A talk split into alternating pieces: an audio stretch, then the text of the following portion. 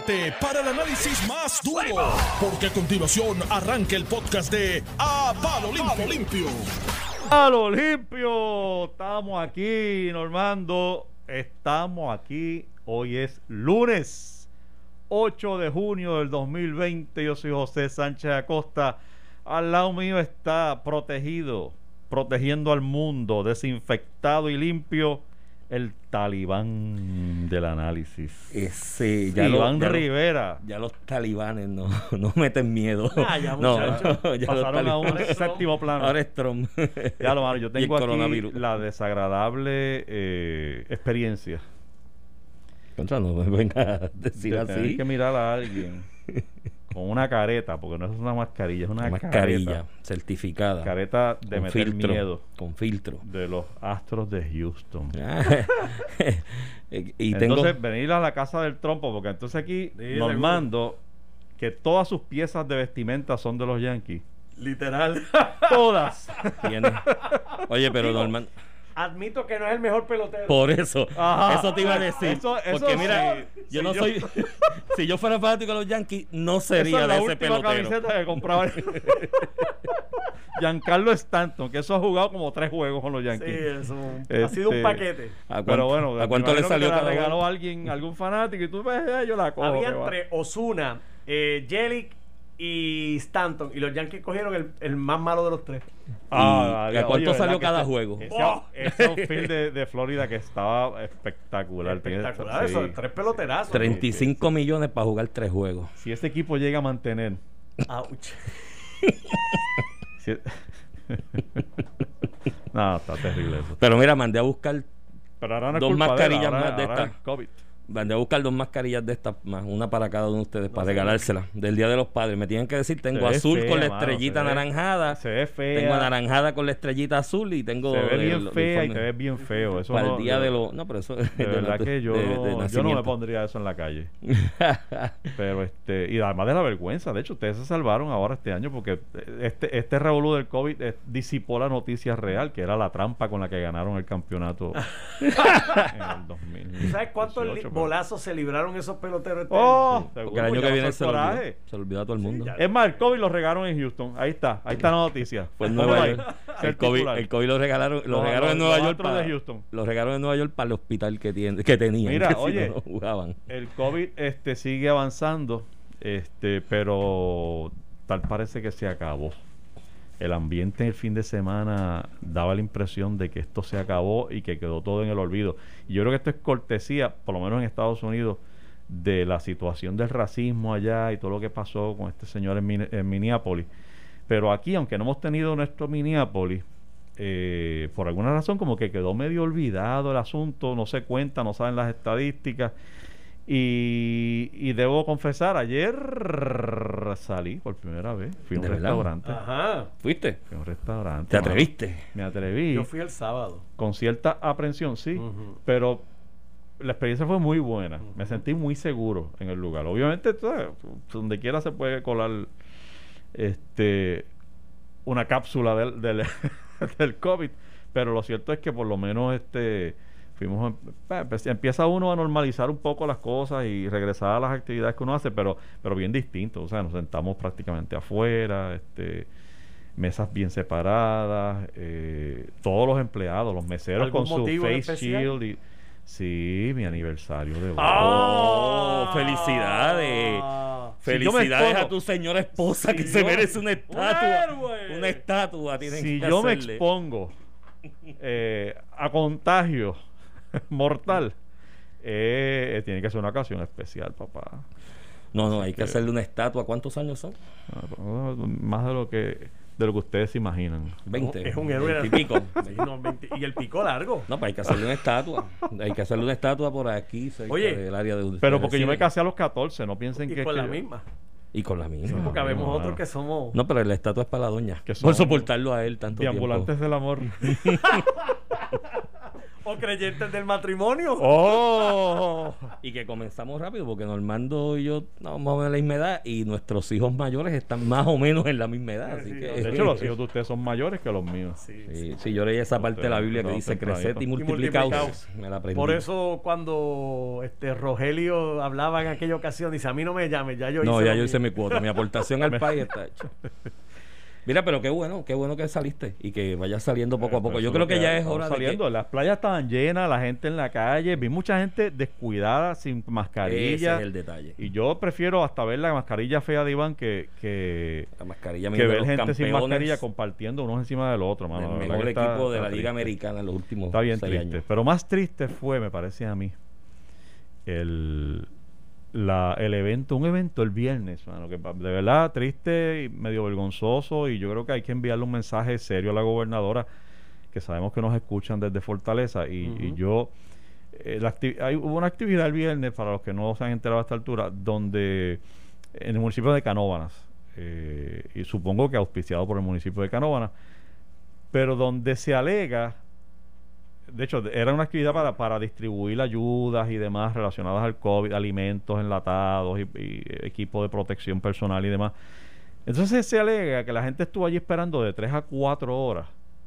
Y cuando preguntaban, pero llevo aquí en distanciamiento social con la mascarilla esta sudando, no puedo respirar, este, y no me dan ni una lata de habichuela. Y que supuestamente le decían que era que estaban esperando a la gobernadora. Y efectivamente no se repartió ni una habichuela hasta que llegó la gobernadora, alegadamente tres o cuatro horas más tarde. Eh, a la gobernadora incluso la confrontan y le dicen, pero ¿qué está pasando? Y ella muy a- este, airadamente dice, esto es un asunto de salud. El que esté bregando con política no tiene espacio en Puerto Rico porque la comunidad puertorriqueña se respeta y hay que educar con la salud. Y la salud... Y yo me quedé como que, pero, pero ¿y ¿dónde está la salud aquí metida? ¿Y Que también, y los dejo ahora y con esto me voy. Hermano mío, eh, Guillermo José Torres entrevistó parte del público y le preguntó a un par de ciudadanos: ¿Y a qué hora usted llegó? A las 6 de la mañana ya estaba aquí. Mano, diablo, tú sabes, a las 6 de la mañana tú sabes que no va a haber nadie allí y del gobierno menos. Pues entonces, es personas que obviamente pues le hacen un ofrecimiento, era una comprita. Una pues, bolsita, una bolsita, ¿no? una bolsita. Pero, mano, si tú llegas a las 6 de la mañana, yo no sé a qué hora era el call de la citación y demás, pues, tú sabes. Ves que lo, Me lo, voy. lo lamentable Normando y Pero y eso es José, normal, eso es Eso normal. es normal que pase. es Pero tú, le das cita médica, tú le das cita médica a una persona que tenga más de 60 años. Va a llegar a las y va a 5 de la llegar a las mañana. 5 de la mañana. Pero yo creo que lo lamentable y lo triste es que todavía hoy en el 2020, en pleno siglo XXI, estemos en esa cuestión de buscar votos. Porque miren, no seamos ingenuos, esto es una cacería de votos Claro. que se No, estaba llevando a cabo en no. épocas de primaria. Claro que no. Entonces, que estemos buscando votos con, con, una, con una bolsita de compra y unas mascarillas y un hand sanitizer. A estas alturas del juego, ¿no? Cuando hay tanto medio de comunicación y tanta forma de llevar mensajes y que la gente pueda apreciar verdaderamente las ejecutorias de un gobernante o de un político, más allá de la bolsita de compra, que eso podía funcionar en la prera y la pra ya, cuando Muñoz, que tú no veías al político nunca y, y no sabías lo que el político estaba haciendo porque no había tanto avance de los medios de comunicación y llegaba ese político con la bolsita de la prera y la repartía. Este es lo más grande que hay. Pero hoy día que hay tanto internet, que hay tanta televisión, que hay tanta radio, que hay tantas maneras de la gente enterarse y evaluar las ejecutorias de un político, venir a buscar votos con una bolsita de compra.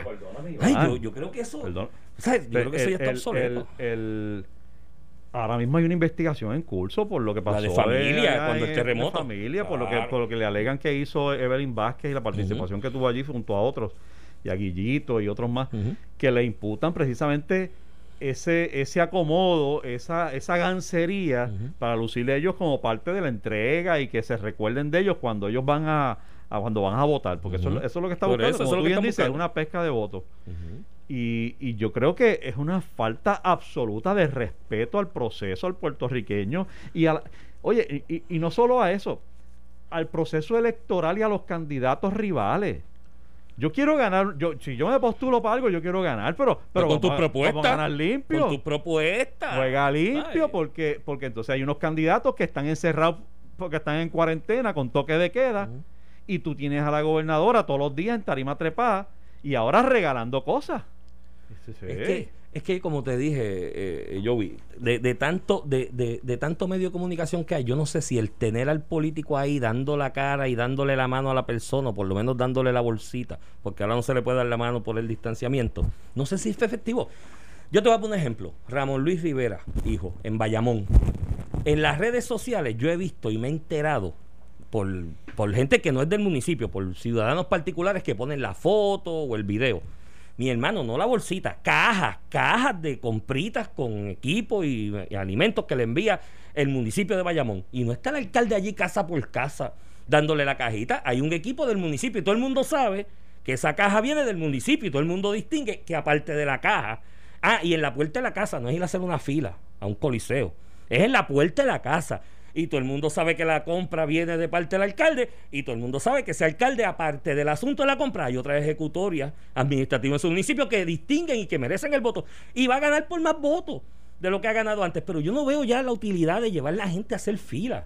Y en ese ejemplo que tú pones del terremoto, daba la ástima y siempre quién estaba, Evelyn Vázquez. Y yo decía, pero ¿por qué Evelyn Vázquez? Bueno, pues claro, porque Belín Vázquez estaba del lado de la gobernadora y estaban aguantando todo un proceso, que en ese caso podría haber hasta delito federal, porque eran alimentos y equipos con fondos federales, y tú no puedes utilizar eso para beneficio electoral de un candidato. Ojo como madura. Y terminó costándole, terminó costándole el puesto a la secretaria de familia por La hacer lo que había que hacer. No, por hacer... Porque, porque obviamente suspendió para investigar a la funcionaria a quien le imputaban, estaba orquestando eso este, con Evelyn Vázquez y otros políticos. Hubo un email del secretario de la gobernación desautorizándola, porque ella había suspendido a la persona que había hecho la gestión de empleo y sueldo, o de, de o de empleo y sueldo no, de empleo pero con sueldo, a lo que terminaba la investigación y hay un famoso email del secretario de la gobernación desautorizando ese despido. Y aquí no ha pasado nada. No, No ha pasado nada. Todo lo contrario. Esa conducta se reitera este fin de semana con esta situación que se le imputa a la gobernadora, eh, donde está buscando el favor político a través de eso. Y de verdad que yo, yo bendito, yo trato de entenderle y yo la veo ya iradamente tratando de defenderlo, pero no hay forma de defenderlo, y mucho menos con que es un asunto de salud. ¿Qué es eso? Entregar tres latas de habichuelas, un asunto de salud. se las podía enviar a la Y habrá casa. quien desde ayer Fortaleza diga, ah, tú no sabes lo que es el hambre, porque tú eres un blanco. Bueno, pues que abra los comedores escolares. Si Yo- hay hambre en el país, entonces lo está reconociendo. Porque mírate la contradicción. No abre los comedores escolares del país para que le repartan en los almuerzos casa por casa a la gente, a los niños que estaban en la escuela, pero hay que ir a llevar una bolsa de comida. Entonces los mismos que, que te, que te van a caer arriba y, no- y me van a caer arriba a mí por criticar esa acción de la gobernadora, eran los mismos que decían, no hay que abrir los comedores porque aquí no hay hambre. Pues si no hay hambre, ¿por qué llevas bolsa de comida? Ay, mi hermano, ya se te nota la costura y la contradicción. Y es indignante, mira, más allá de ser unfair, como tú señalaste con el adversario político, con los adversarios políticos, chicos, es que lacera la dignidad del ser humano.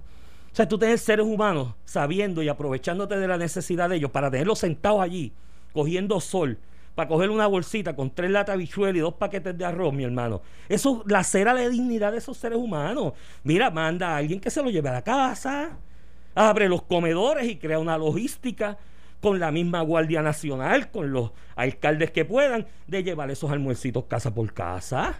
¿Por qué no haces eso mejor? Y es más digno que tenerlos allí cogiendo sol para una, un photo opportunity, chicos. Ya es hora de que maduremos en eso en este país.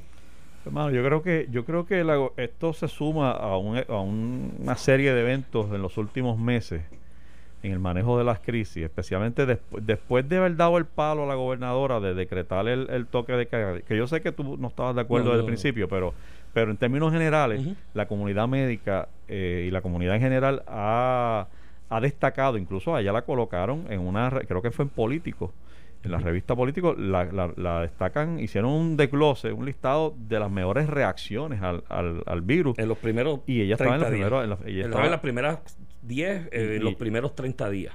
Exacto, y ella Luego de estaba, eso ha habido y ella estaba en los primeros, entre los primeros cinco las per- de gobernadores destacados por su reacción y demás, pero hasta ahí. Después de eso, este ha sido como cuesta abajo, mucho traspié en las respuestas, El, as- asunto de las pruebas. el asunto de las pruebas, el rastreo que no existe, eh, que los municipios han tenido que empezar a bregar con eso, el asunto de las ayudas, El la distribución de el dinero en, PUA. en- de eso, el desempleo, el PUA, que nadie recibe chavo de eso. Es una cosa, pero digo, no nadie, porque siempre me escribe alguien, no, ya yo recibí, está bien, eh, tres personas lo recibieron, fantástico, pero fueron 50 mil, 70 mil personas que lo solicitaron y eso no ha llegado, y eso me consta. Así que, este, sí. Te. Sí, no, porque conozco gente. Conozco, conozco gente. Este, y, y entonces, pues, tras pies tras pies, yo creo que ha lacerado su imagen al extremo de que empiezo a ver ciertos, no encuestas, pero eventos que hacen de estos, de, sondeitos, sondeitos relámpagos, cógelos distintas estaciones, radio, televisión, donde empieza a resbalar un poquito. Y aquello, oye, antes de la pandemia, la semana antes, fue que el Nuevo Día sacó aquella encuesta que la tenía uno o dos puntos por encima de Pierluisi. Ujú. Hoy no estoy tan seguro de que sea así. eh, y si ella le añade la percepción de que se está aprovechando de su posición Para, para sacar ventaja política electoral, la gente le pasa factura. Sí. Pasa Y yo creo que esa reacción que tú percibes, este, Sánchez Acosta, esa percepción está, está plasmándose en la opinión pública generalizada. De que la gente dice, mira esta, qué lista.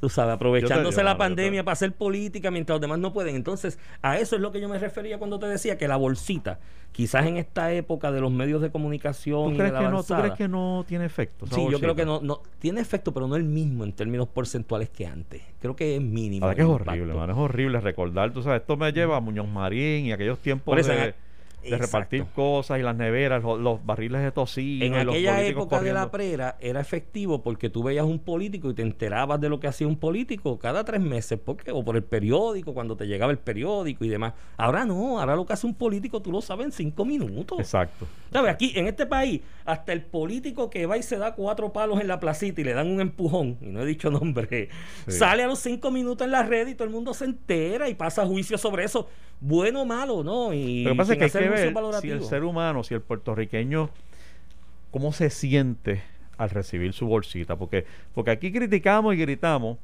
mientras no recibimos un beneficio y tan pronto lo recibimos es como que, oye, pues mira, mira, si a mí, me- a mí hay gente que me escribe, oye, pero tú no has felicitado a la secretaria de, de- del trabajo porque ya empezaron a bajar mi pana.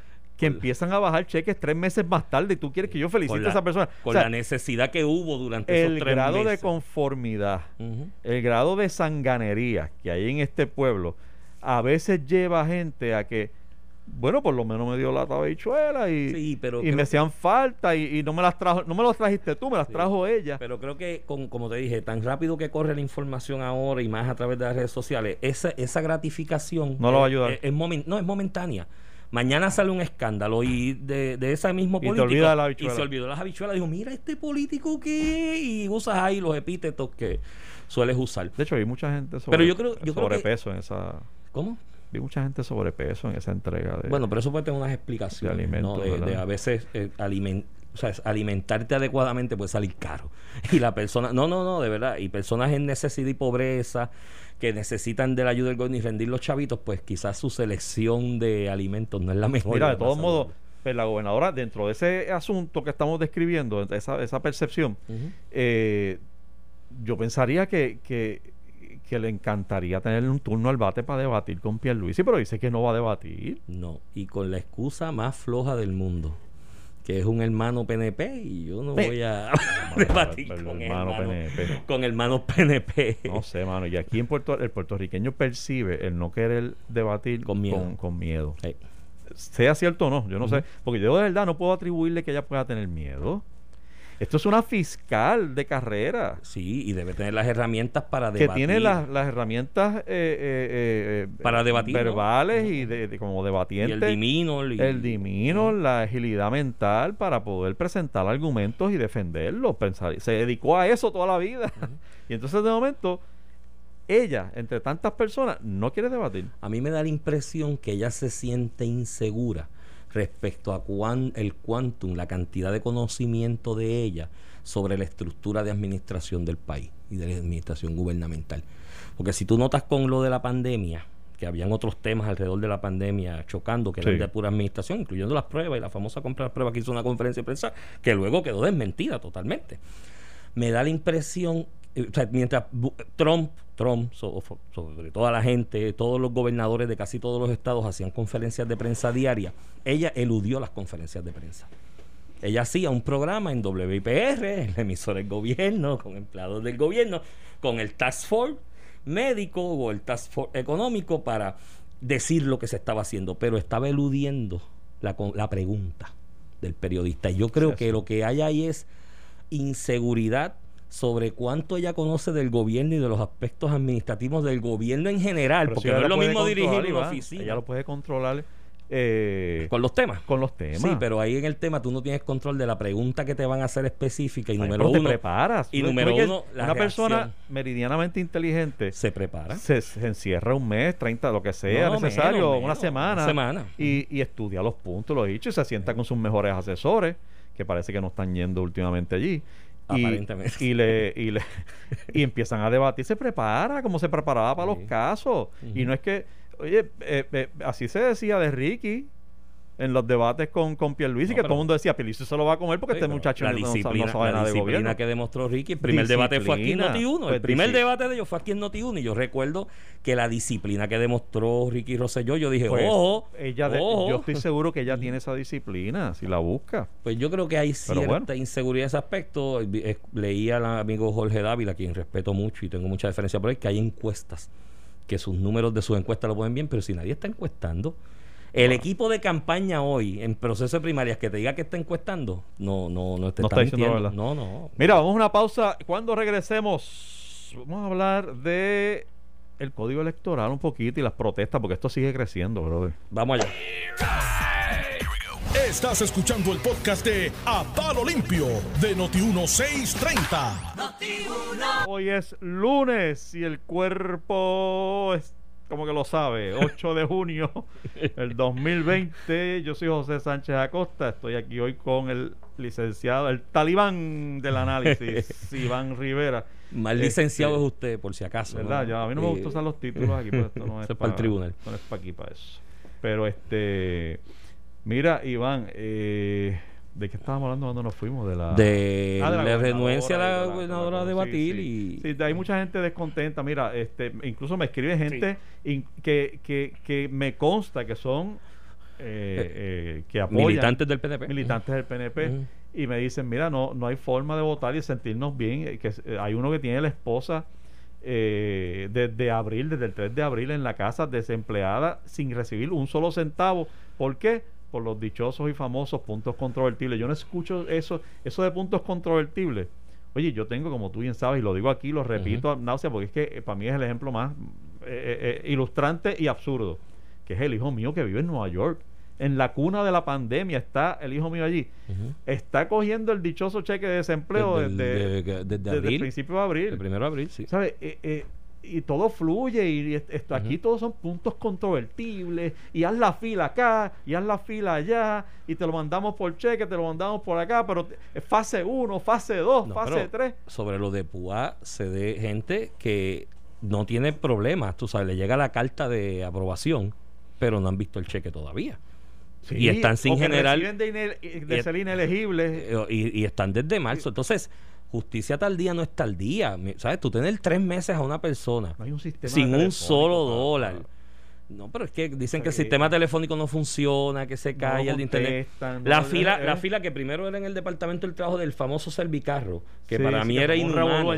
Para mí era inhumano. O sea, tú tenías gente, yo veía gente que llegaba a las 6 de la mañana. Pero Entonces tú no te puedes bajar del carro porque pierdes el turno. Si tienes que ir al baño, si tienes, sabrá Dios sin desayunar.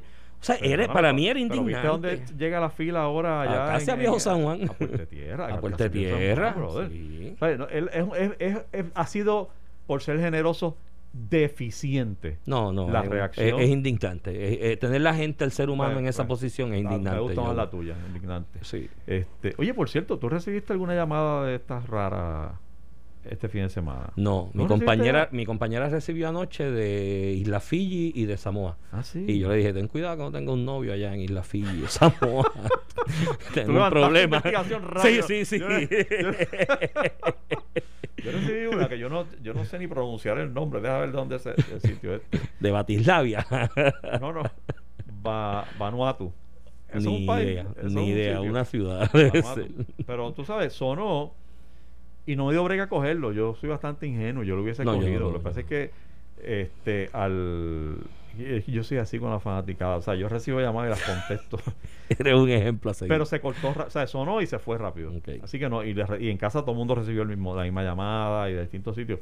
Está bien raro eso, porque yo es como que un plan, es como si se hubiese sentado alguien en alguna parte del mundo de esas raras a decir, ¿a quién fastidiamos? ¿Dónde podemos ir a, No, pero a eso- robar? Porque, oye, lo que escuché a Normando con la con la eh, presidenta de la Junta de presidenta de la Junta de Telecomunicaciones. Telecomunicaciones decir que es que te cogen, es la- tú una vez tú contestas, tú te abriste, abriste todo el contenido de tu teléfono a esa persona.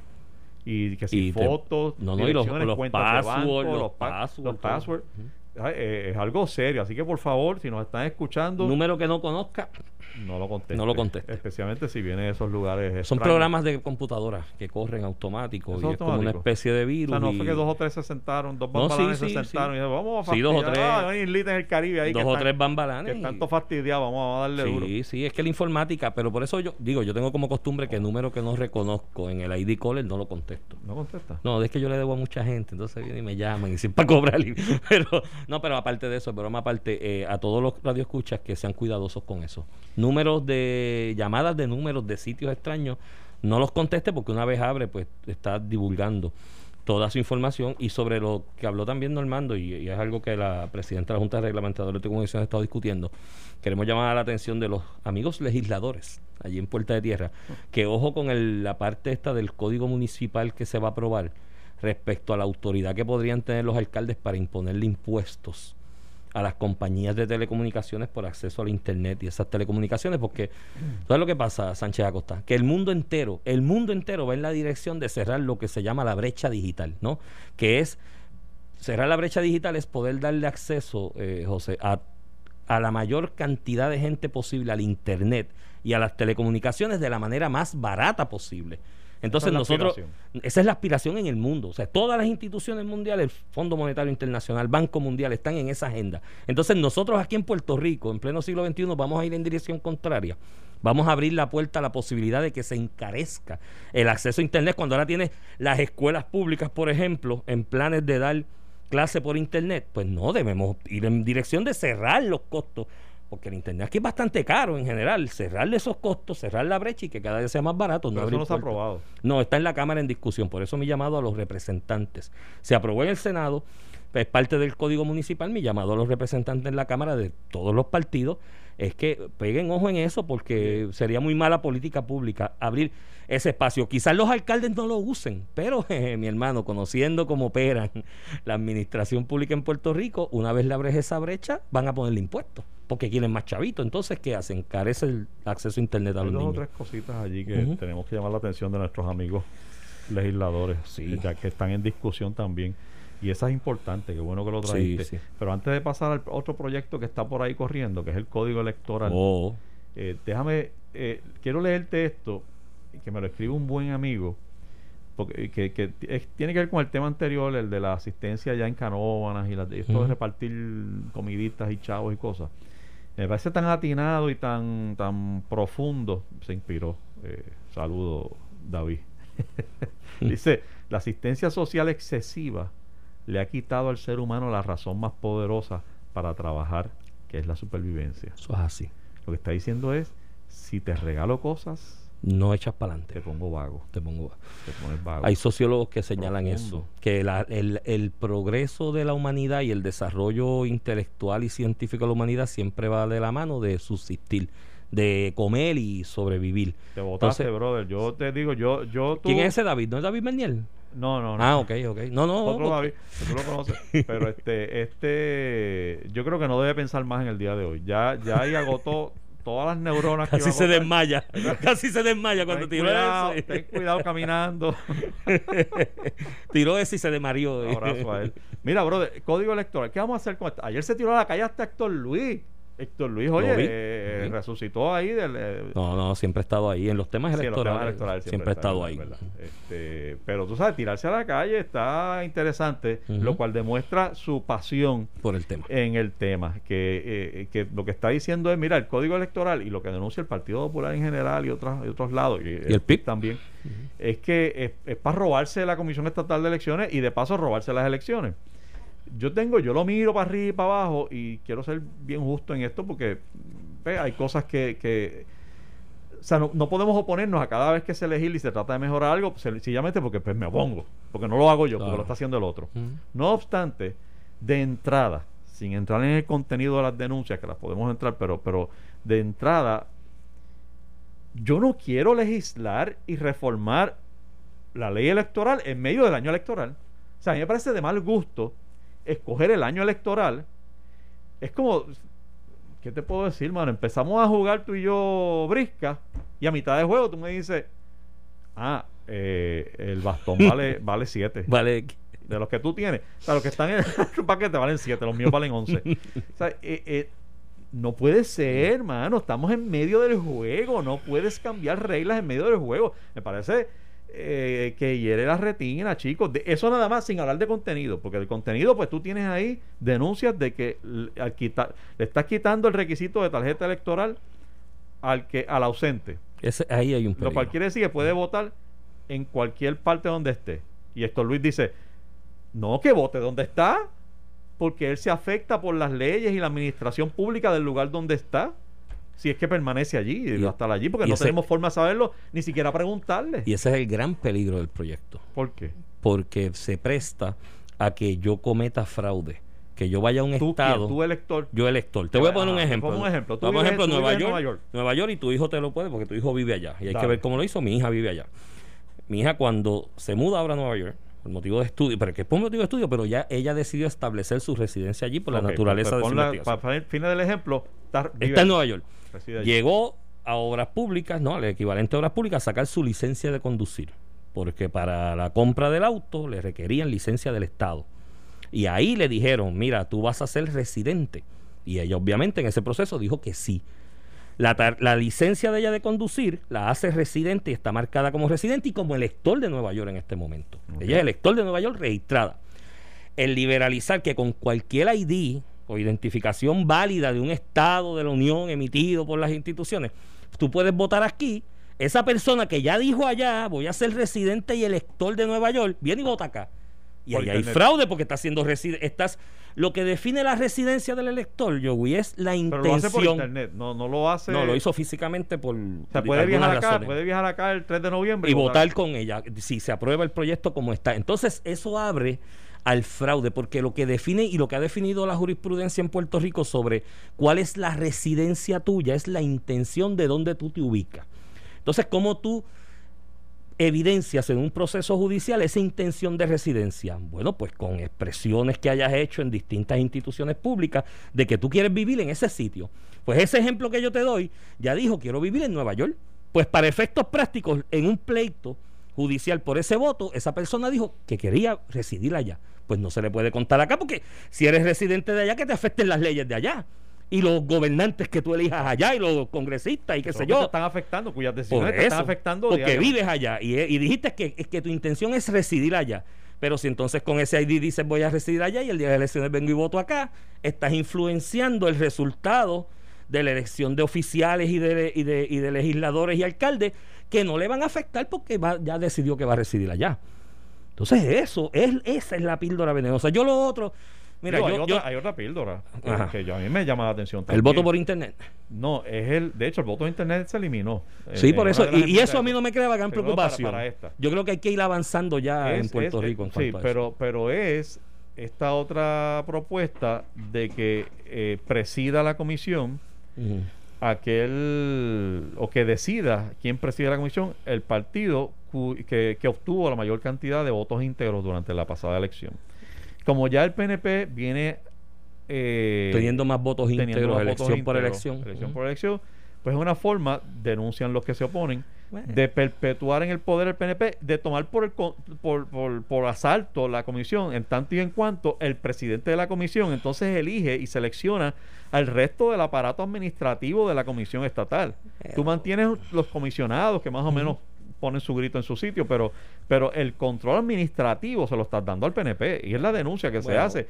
Y yo, oye, ante la, en, en asuntos electorales, porque si fuera cualquier otro asunto, uno dice, pues bueno, pues entonces brega tú si te tienes ese miedo, pero en asuntos electorales, donde la ley electoral y nuestro proceso electoral está amparado y basado en la, en la ¿cómo es que le llaman ustedes? La sospecha, la ah, desconfianza, la mala fe, la la, mala la fe. mala fe. O sea, parto de la premisa de la mala fe. Y, vi- y velo al otro. Y velo al un otro. peso de Y- contrapesos que cada uno se vela. O sea, esa es la, probablemente la única ley en Puerto Rico que parte de la premisa de que, de que somos malos, de que somos tramposos. Y tiene que ser así.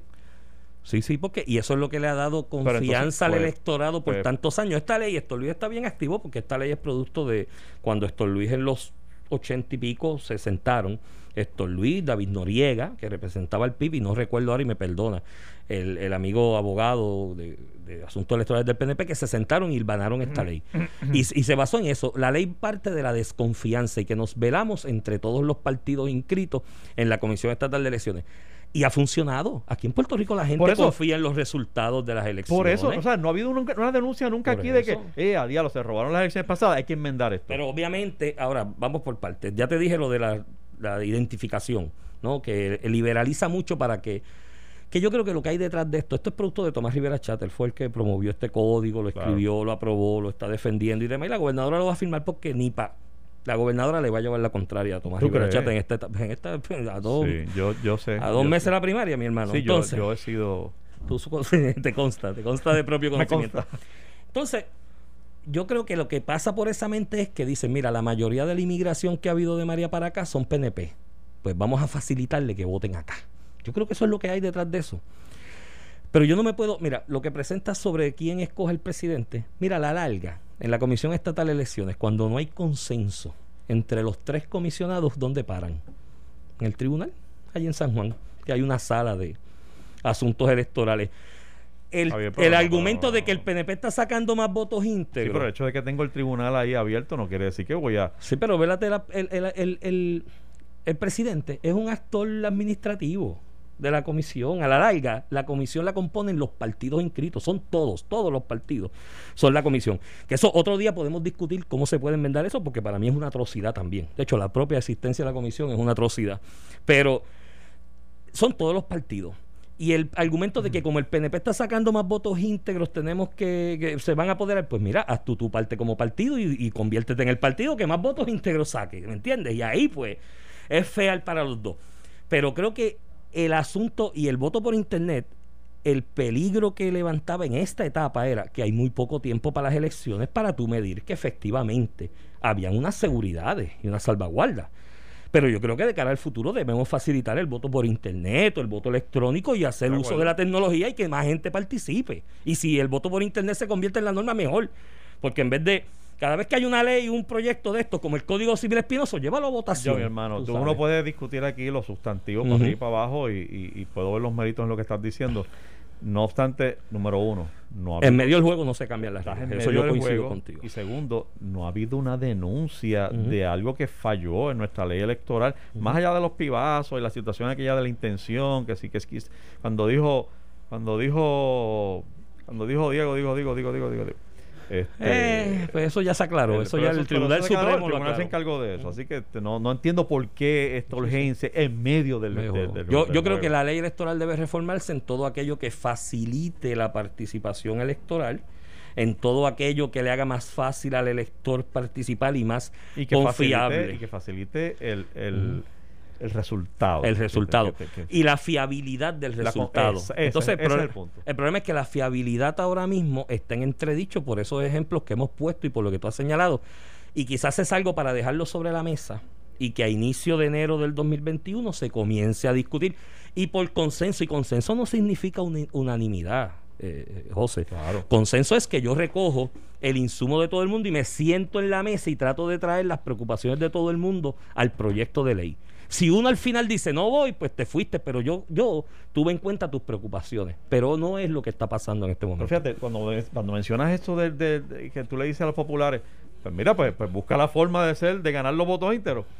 Me recuerda lo que está pasando con el plebiscito esta idea sí o no, donde veo, donde veo al Partido Popular desarticulado en estrategia. O sea, lo veo por un lado todos los días, grita foul, eso es fraude, eso es fraude, eso es fraude. Pero están en el tribunal peleando por ser la el representante legal de una de las opciones de- Y le- del, del no. del no. Y le mandan cartas a todos los congresistas todos los días. Y, y Tatito le acaba de escribir al, a William Barr, a Attorney General, lo que, el equivalente al secretario de Justicia de- federal, este, precisamente alegando que hay unas representaciones falsas ahí, esas están, están tirándole al proceso, pero en el tribunal están buscando representar dignamente el proceso. Exacto. Es Entonces, pues, no, contradictoria la eh, posición. Es contradictoria la posición, tienen, lo cual me hace pensar que en el Partido Popular no se han sentado todos a delinear una estrategia unísona, este, uniforme y, que, y, sobre la cual haya algún tipo de consenso en el partido. O sea, es como que todo el mundo tratando de protagonizar algún punto de vista. Ahorita viene Alejandro por ahí, el del programa que, nos que nos siguen sin miedo. Yo no recuerdo, quizás él lo pueda aclarar, eh, yo no recuerdo si la Junta de Gobierno del Partido Popular se ha reunido posterior a la aprobación del proyecto para establecer una posición. Si lo han hecho, No, yo no me he enterado. No, Y- ¿te has y enterado si- tú? Y no se demuestra con los ¿No te hechos. han invitado? no, yo no soy parte de la Junta, los gobernadores sí. y este y no se demuestra no se, No demuestra. o sea, no, no se ve en, la- en la- en las reacciones este Se ve descoordinada la acción. y es peligroso o sea Sí. este evento puede ser bien bien peligroso para el Partido Popular porque tú lo que no quieres y qué pena que se nos está acabando el tiempo pero el, el- tú no quieres que desde el punto de vista del popular que el PNP logre vincular la estabilidad a la ciudadanía y si tú Claro. conviertes este evento en uno ciudadanía sí o no que es lo que va a hacer el PNP, o pensaría yo que debería ser, como estrategia, ¿verdad? Politiquera. Este, se acabó el juego. Se acabó el juego. Si tú metes ciudadanía ahí, Sí, porque Se el, acabó el el juego. 93% de la gente eh, quiere ser ciudadano estadounidense. Qué bueno que por lo alguna dijiste razón. Qué bueno Digo, que lo dijiste Yo no soy de ese 93, a mí me da igual. yo no- está bien, pero, pero, pero sí, el pero 93% ¿sabes cuál es la realidad? quiere saber. Se acabó el tiempo. Gracias, amigos, por la sintonía. Nos vemos mañana. Vemos Esto fue el podcast de A, A- Palo Limpio de Noti1630. Dale play a tu podcast favorito a través de Apple Podcasts, Spotify, Google Podcasts, Stitcher y notiuno.com.